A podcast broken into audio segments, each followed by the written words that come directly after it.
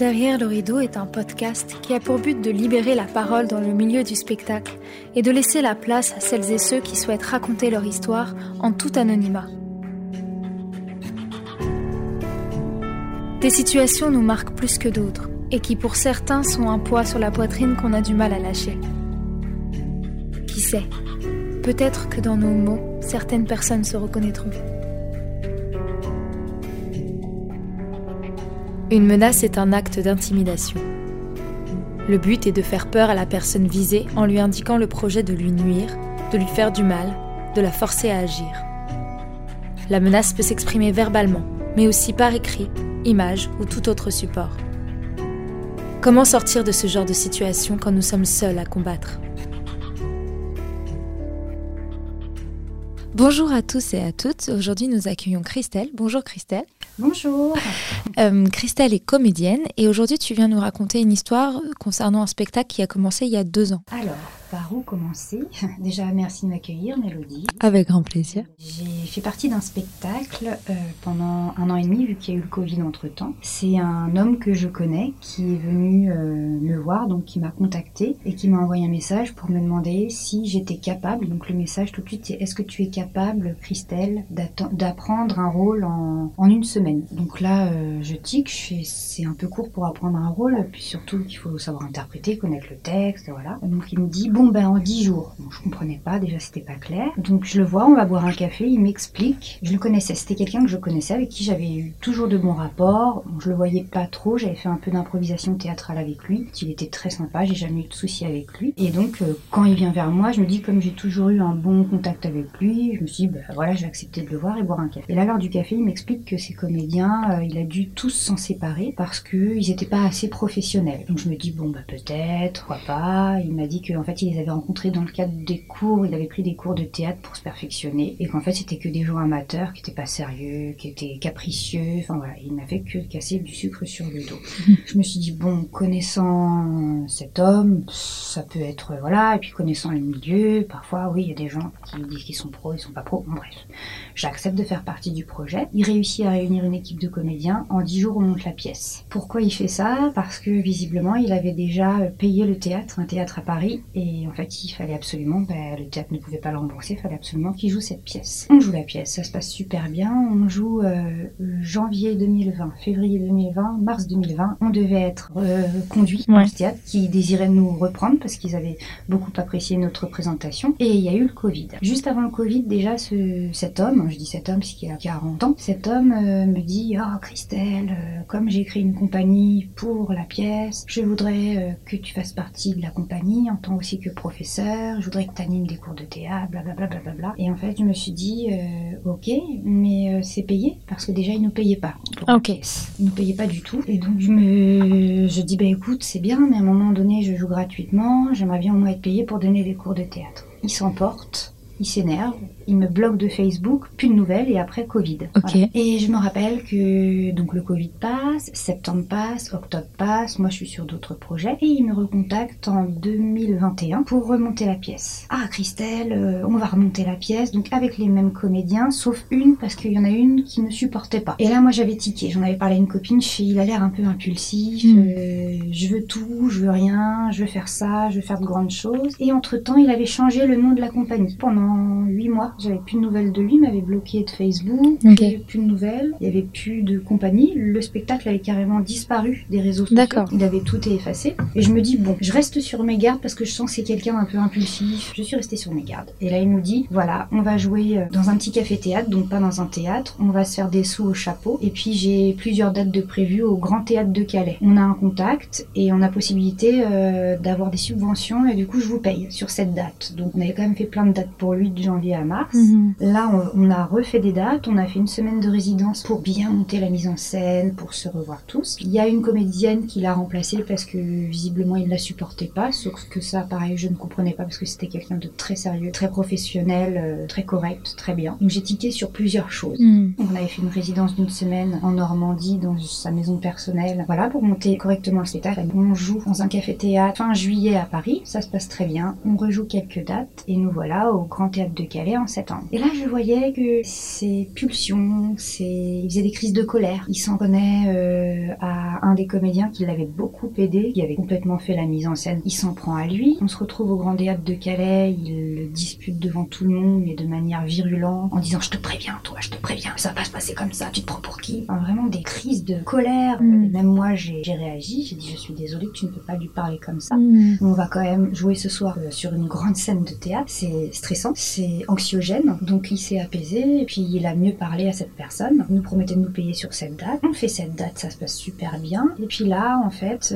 les semaines passent et il propose à tout le monde de rejouer dans ce café théâtre, mais qui nous apporte rien du tout. Ce Mm. théâtre, juste des chapeaux. Et encore, moi, je ne pouvais pas car j'étais sur un autre projet de théâtre. Donc je disais je ne peux pas. Donc il trouve à me remplacer par d'autres personnes. Et en fait, on se rend compte qu'on est tous interchangeables. Il nous Mm. remplaçait. Mm. Il avait prévu de faire une date, bah, c'est pas grave. Il demande à quelqu'un de reprendre mon rôle. Pareil, en une semaine, dix jours, la personne reprend mon rôle. C'était comme ça. Donc je tiquais. Octobre passe, novembre, et il avait dans sa tête pour euh, l'anniversaire de Molière de faire euh, un don Juan en théâtre immersif. Ok. Donc il nous propose tous, comédiens, les deux timides, de faire partie de ce projet Don Juan. Et entre-temps, il recommence ses Mm. crises de colère. Donc un jour j'apprends que machin n'est plus sur la pièce. Tous les comédiens au fur et à mesure, il les a tous évincés. Ok. Donc on avait tous un groupe Facebook qu'il avait créé et puis euh, un jour je vois machin est effacé de la conversation. Une semaine après machin est effacé de la conversation. Et là moi je pose la question, je fais ben, pourquoi euh, oh nous n'avons pas les mêmes euh, projets professionnels, nous n'avons pas la même vision et ils sont pas professionnels. Je lui dis il est quand même vache parce que ça fait un an et demi qu'on le suit. Ouais. Il nous avait toujours pas payé notre Ouais. fameuse date de Calais, la seule date qu'il devait nous payer. Il avait réussi à récolter 3000 euros quand même de subvention Ouais. et il pouvait nous payer chacun un cachet, c'est Mm. ce qu'il nous avait promis. Donc octobre, euh, novembre, voilà, il nous avait toujours pas payé. Et puis il arrêtait pas, moi personnellement, de m'envoyer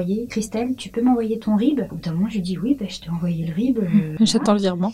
et un jour, je lance, j'envoie un, un message sur un groupe privé que je crée avec les anciens de cette pièce et des deux timides, dont lui, en demandant bonjour, euh, je ne souhaite pas créer de problème ni Mm. créer de disputes. Je me permets car je vois que mes collègues euh, sont tour à tour effacés des conversations privées sur le prochain projet. Juste, je me questionne quand est-ce que nous serons payés de cette date de Calais du mois de septembre? Parce qu'on était en novembre. En fait, comme tu m'as demandé plusieurs fois mon RIB, et là, il lance Chère Christelle, je connais tes difficultés financières, euh, ta misérable situation financière, vraiment d'une manière abjecte. Il m'envoie un message devant tout le monde. Tes problèmes pour t'acheter des tickets de transport, euh, enfin, vraiment quelque chose de très abject et méprisant. Enfin, vraiment, il m'a, alors que j'ai jamais eu de problème avec lui, Ouais. Juste voilà, j'ai vu le personnage ressortir. Euh, et puis il me dit vous serez payé en début du mois prochain. J'ai eu des soucis pour ouvrir un compte en banque.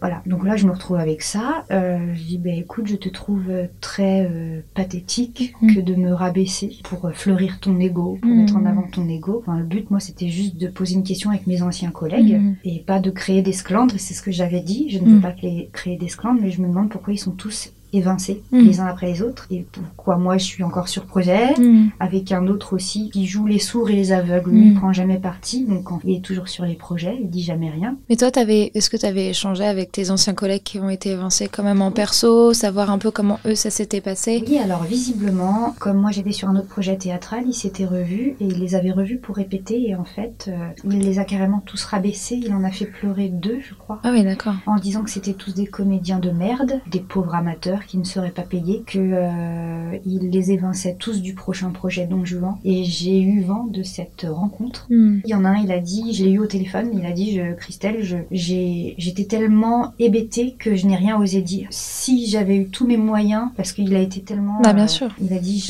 j'ai failli en venir aux mains, en fait, Mm. tellement c'était violent. Et il les a tous virés du projet. Il y a un autre jeune homme qui l'a contacté, et ce jeune homme euh, n'a pas pu venir à une répétition à la dernière minute, et il l'a évincé en l'insultant. Et comme le jeune homme euh, en est venu plusieurs jours après ou semaines après à parler du projet à d'autres personnes connaissent ce metteur en scène. Et le metteur en scène lui envoyait des messages de menaces en disant je te préviens, si tu parles encore sur mon dos, euh, je débarque chez toi. Enfin des choses assez violentes. J'ai vu les captures d'écran, voilà, parce que moi j'ai monté un dossier. Donc cette personne qui a été euh, insultée et menacée a posé plainte ou main courante à la police quand même. Très bien. Moi, en apprenant plein de choses que je ne savais pas, j'ai demandé des captures d'écran et moi j'ai voulu monter un dossier, donc j'ai monté un dossier. J'ai également eu, euh, il a rencontré un autre comédien. Ben, ce comédien comédien désirait son dû Mhm. et il refusait de lui payer. Et en fait, il a enregistré la conversation et j'ai vraiment entendu quelqu'un de pas équilibré. Ouais. Dans une heure de conversation, ça, c'était à, à taux variable, si je peux me permettre. Hmm. D'un coup, il était gentil et parfois il l'insultait, puis il cassait du sucre sur tous les comédiens en disant qu'il ne nous paierait pas. Ça m'a tellement choqué de me dire que quelqu'un euh, qui sort de nulle part se permette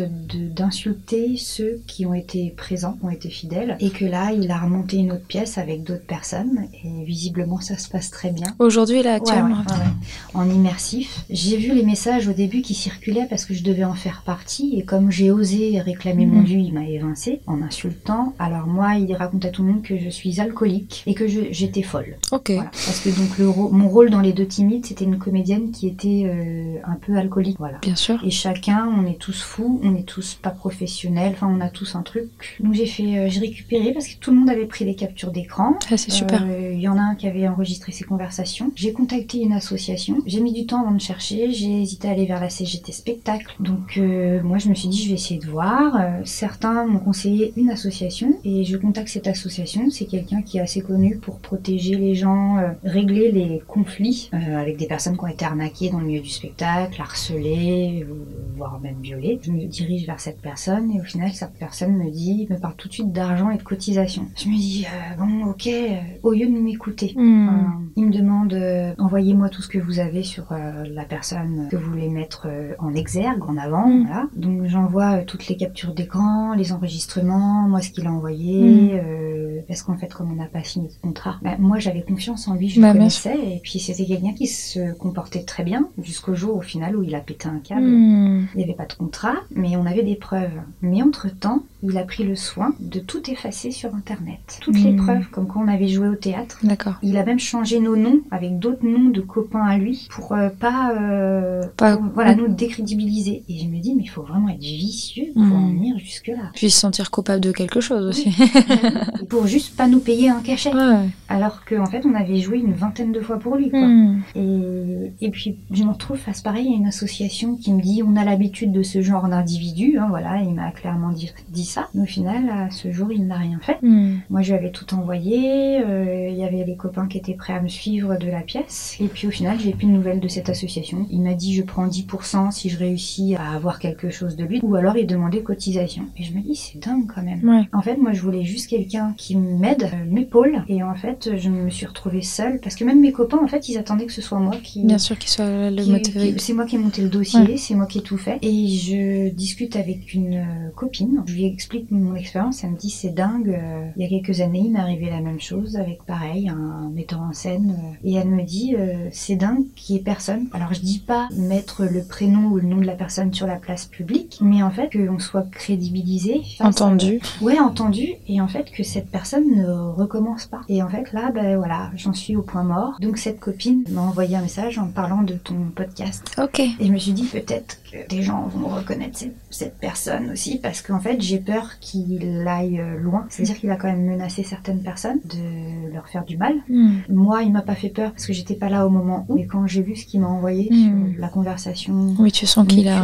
Ouais. je sens qu'il y a un truc qui va pas. Ouais. Moi, j'aimerais bien qu'il y ait quelqu'un qui dise ben, je vous protège, euh, un syndicat. Ouais. Il y a la CGT Spectacle, mais visiblement, euh, pas vraiment de ça. Parce que dans ce milieu, on espère toujours, c'est beaucoup la parole. Bien sûr. Comme il n'y a pas de contrat. Puis on a envie d'avoir confiance aussi. Bah oui, puis moi je connaissais. Ouais, il y a aussi ce D'accord. lien là où tu te dis euh, je le connaissais donc Oui. je vais lui faire. Ouais, il y a ce rapport amical au départ qui, qui biaise Oh. un peu le truc. Et voilà, et en fait j'avais besoin de venir ici, en parler et me dire euh, oui, peut-être que je suis pas la seule. Et tu n'es pas la seule, Voilà. malheureusement. Et qu'en fait, je me suis beaucoup remise en question. Peut-être que j'ai dit ce qu'il fallait pas, j'ai dit un mot de travers en discutant. Non, c'est pas moi, parce que vu ce qu'il a fait aux autres, Complètement. c'est pas moi le problème. J'ai appris que sur le Don Juan là qu'il avait monté, il avait été recherché une des comédiennes qu'il avait évincée avant nous. Et j'ai appris qu'elle avait dit Ah, mais c'est pas grave, je lui pardonne. Mais après, je pense qu'il y a plein de facteurs. Il y a un, un vrai souci de précarité aussi dans notre milieu. Enfin, il n'y a pas assez de boulot pour tout le monde. On nous a un peu aussi dit très tôt et très vite que si on était payé, c'était déjà bien. Et que la partie payée, c'était limite secondaire. Sauf qu'en fait, non, c'est un métier. Sur le côté, euh, l'ami qui revient, on a été tellement aussi conditionné à ce genre d'abus, à nous dire que t'es pas irremplaçable, donc du coup, quelqu'un prend notre place, et donc t'as le privilège de reprendre une place. Enfin, c'est vraiment très très compliqué. C'est déjà très bien et merci d'en parler parce que je pense que c'est une première étape et plus on en parle, plus les choses évolueront et les langues se déliront aussi, j'espère. En tout cas, c'est un peu le but aussi de derrière le rideau. Après aussi, un des soucis, c'est que quand tu démarres ta carrière, quand tu as très peu d'expérience, de, tu es dans un, état un peu de vulnérabilité aussi. Et que ce soit jeune élève qui sort d'école ou personne qui, euh, ça fait cinq mois qu'elle n'a pas bossé, il y a tous ces, toutes ces urgences-là. On est souvent dans un état d'urgence. J'ai une petite question. Pourquoi euh, tu n'as jamais eu envie d'aller à la police, porter plainte contre lui? Et en fait, moi, à un moment, ça m'a fatiguée, c'est-à-dire de, de, me diriger vers cette association, de contacter tous les copains qui avaient été euh, malmenés, de tout faire, de hmm. monter le dossier. Et en fait, les autres, ils attendaient que je fasse. Alors que finalement, tu es celle qui, entre guillemets, a, été, la, moins été agressée. Ouais. Parce que les autres, euh, oui, ils s'en sont pris vraiment. Euh, ouais voilà, un moment, ben voilà, c'est ça. En fait, c'est ça, voilà, c'est ça qui est, oui, ça manque de solidarité et de, j'ai pas envie, envie de dire des injonctions et dire il faut, il faut, parce que encore une fois, chacun fait comme il peut. Mais plus on tolère et on laisse passer ces choses-là, plus c'est la porte ouverte à tout et n'importe quoi. Et ce qui m'a euh, choqué, c'est le mépris, le côté sourd et aveugle. Ça me révolte parce que dans n'importe quel autre métier, les gens feraient pas ça. C'est juste parce que c'est le spectacle. Complètement il y a une recherche de, de succès, de mm. lumière, de paillettes, je le dis. Hein. Et d'admiration. Et, d'admiration, qu'on se dit, bon, bah, une petite date sur scène, ah, c'est bien. Bon, et sinon, aujourd'hui, toi, tu as des projets, d'autres choses plus joyeuses, plus lumineuses euh? Oui, mais parallèlement, j'étais sur une pièce contemporaine qui doit euh, se rejouer. Donc, une pièce dystopique, euh, rigolote, intelligente. Et là, j'ai écrit un deuxième court-métrage, parce que j'avais aussi réalisé mon court-métrage l'année dernière. Super. J'aimerais, pareil, je vais le réaliser le tourner, je pense, dans les semaines, voire mois à venir. Génial. J'ai écrit pièce de théâtre aussi. Euh, je vais mettre du temps avant de la monter parce que je veux payer les comédiens. T'as raison. J'ai envie d'être droite dans mes bottes carrées et savoir où je vais. J'écris, je, passe des castings. Pendant quelques mois, j'étais pas très bien, mais je me remotive. Je pense que dans ce, milieu-là mm. et dans tous les milieux, il faut garder sa petite flamme. Voilà, petite pensée pour une euh, copine collègue qui m'a dit que n'oublie pas de garder ta petite flamme, faut pas qu'elle s'éteigne. C'est un message à tout le monde aussi. On va finir sur cette très jolie phrase. Merci beaucoup Christelle. Merci à toi Mélodie. Je te souhaite une bonne journée. Merci toi aussi. La menace est un délit. N'ayons pas peur d'être solidaires lorsque nous vivons ensemble une situation d'abus. Porter plainte à plusieurs a toujours plus de poids. Arrêtons de tolérer ce genre d'actes et apprenons à nous respecter. Ensemble, nous pouvons faire changer les choses. Merci d'avoir écouté cet épisode. Si vous aussi vous souhaitez témoigner, n'hésitez pas à envoyer un mail à derrière le rideau podcast À bientôt, derrière le rideau.